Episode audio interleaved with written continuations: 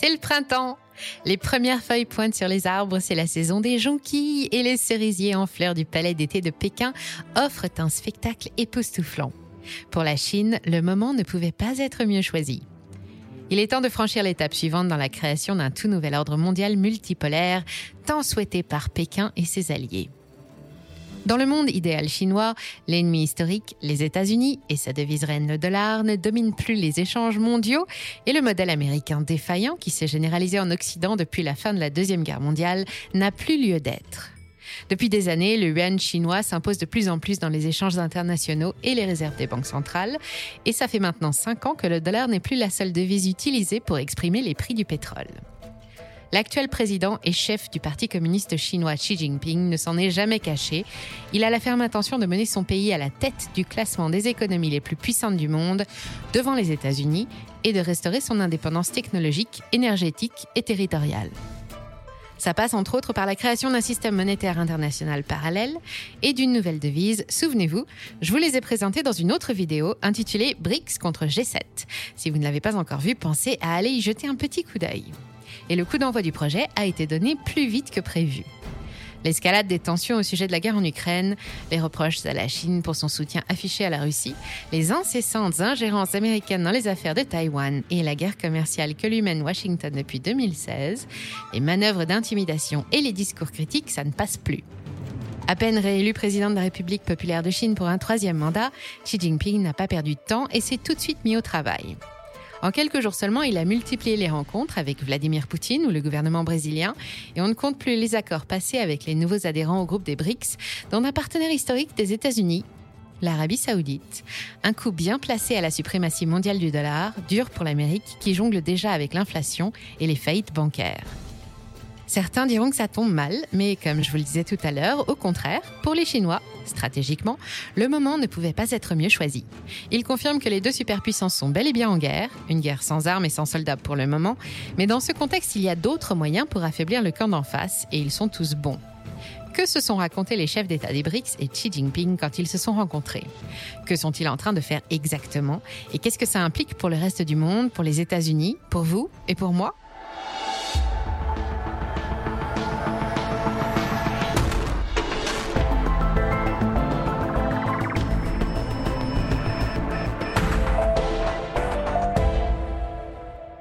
Le 10 mars dernier, Xi Jinping, l'homme fort du Parti communiste chinois, s'est vu réélire à l'unanimité pour un troisième mandat à la tête de la deuxième économie mondiale, une situation inédite et un vote qui lui confère les pleins pouvoirs pour une durée indéterminée.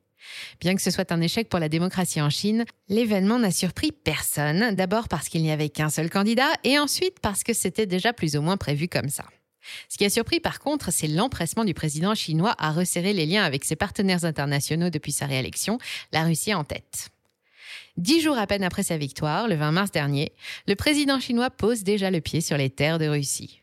Historiquement, les relations sino-russes ont toujours été mesurées, protocolaires et teintées de méfiance, parfois belliqueuses des deux côtés.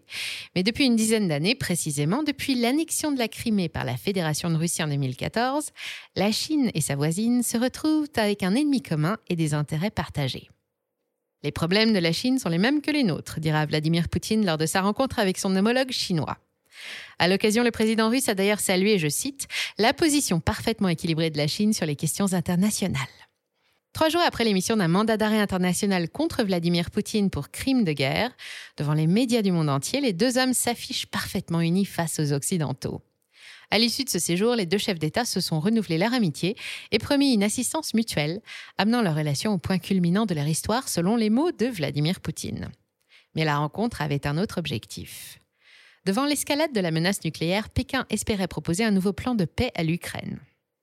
Depuis février 2022, Xi Jinping a plusieurs fois été critiqué pour avoir refusé de condamner l'invasion russe ou pour le peu de motivation qu'il a montré à jouer les médiateurs alors qu'il est en contact avec les deux camps. Il a donc une réponse à présenter.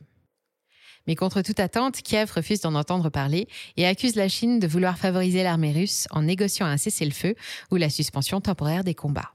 Ses alliés, l'OTAN et Washington, se sont aussi inquiétés de l'événement. Pendant des jours, ils ont renouvelé leurs menaces à la Chine en l'exhortant à ne pas apporter de soutien armé à la Russie, une décision que le gouvernement chinois n'a toujours pas officiellement tranchée. Mais pas besoin de soutien militaire, la mise en place de nouvelles pratiques monétaires tombe pile au bon moment pour aider la Russie à faire face aux sanctions financières qui l'isolent du système de paiement international SWIFT et pour porter le coup de grâce au dollar. En Chine, l'heure du printemps a sonné et celui de la diplomatie aussi. Pékin adopte la même stratégie qu'Ursula von der Leyen a présentée lors de son discours au dernier forum économique de Davos. Pour se préparer à la fragmentation du monde, rien ne vaut les alliances stratégiques et dans ce domaine, la Chine a montré qu'elle avait du talent. L'alternative qu'elle offre au système monétaire international actuel basé sur le dollar attire l'attention de nombreux chefs d'État, dont ceux des pays dits émergents qui forment le G20. Les BRICS, groupés autour de la Chine, le moteur du monde, représentent une véritable alliance économique et monétaire qui offre des perspectives concrètes. En trois ans, le tracker Goldman Sachs BRICS a vu sa valeur bondir de plus de 60% alors évidemment, les candidatures pleuvent. Les pays exclus de l'Europe, comme la Turquie et la Russie, y trouvent leur place à côté de l'Inde, du Pakistan, de l'Indonésie, de l'Iran, de la Syrie, de Singapour, de la Thaïlande, de l'Argentine ou encore de l'Égypte, et maintenant de l'Arabie saoudite. Et ça, c'est un très mauvais signe pour le dollar. Pourquoi?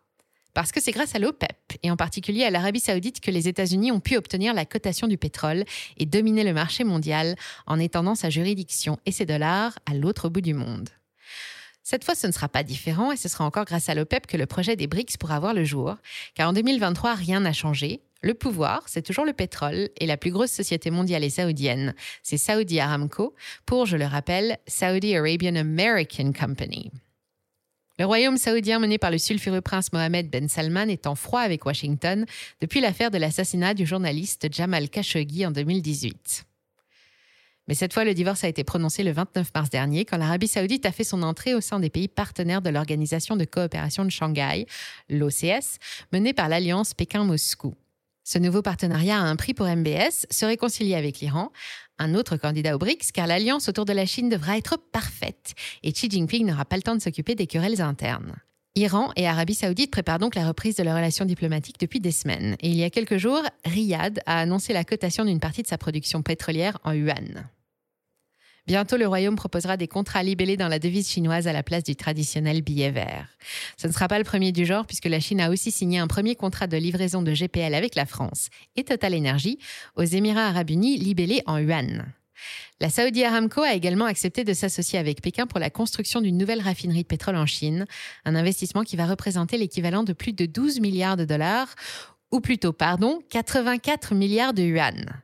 Elle a aussi signé un accord historique avec le Kenya, où la Chine exerce son soft power avec succès depuis quelques années pour la vente de produits pétroliers libellés en yuan ou en shilling. Le président kenyan William Ruto en a profité au passage pour lancer un conseil gratuit à sa population.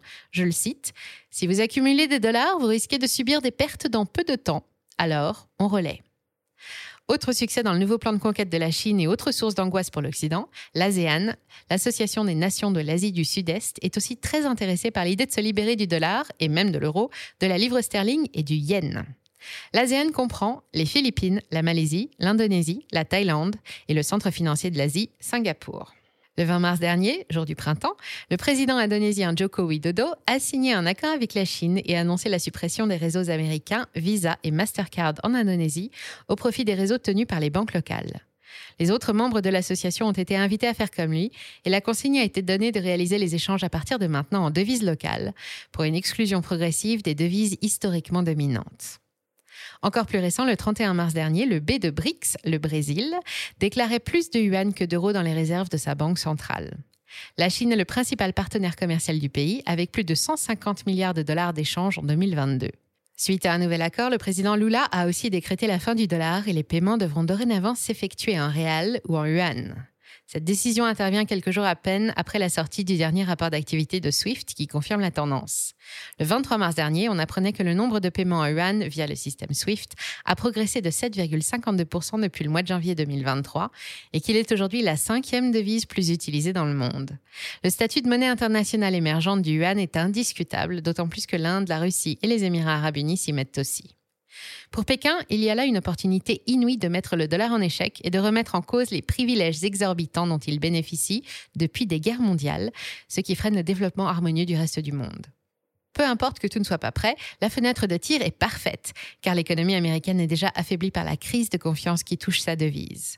Selon les propres mots de Joe Biden, la crise bancaire américaine n'est pas encore terminée et les investisseurs restent prudents avec le dollar.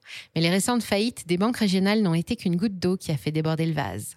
Avec les sanctions imposées à la Russie, les États-Unis ont montré il y a deux ans déjà que le dollar était avant tout une arme politique. Ainsi, du jour au lendemain, toute personne qui détenait des avoirs en dollars pourrait voir son argent confisqué si les relations avec l'Amérique venaient à se dégrader. Autre reproche, l'utilisation du dollar dans les grands échanges internationaux donne aussi le droit à la justice américaine d'intervenir partout et tout le temps.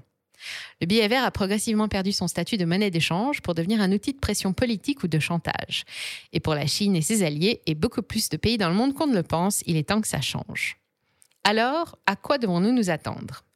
À Washington, on prévoit que le dollar recule prochainement de 30% dans les échanges mondiaux. Et côté réserve, s'il reste toujours la devise numéro un dans les coffres des banques centrales, il perd régulièrement de la place et le mouvement devrait se poursuivre. En 2001, il représentait 72% des avoirs des banques centrales du monde, contre 60% seulement aujourd'hui, pendant que le montant en yuan, lui, a doublé.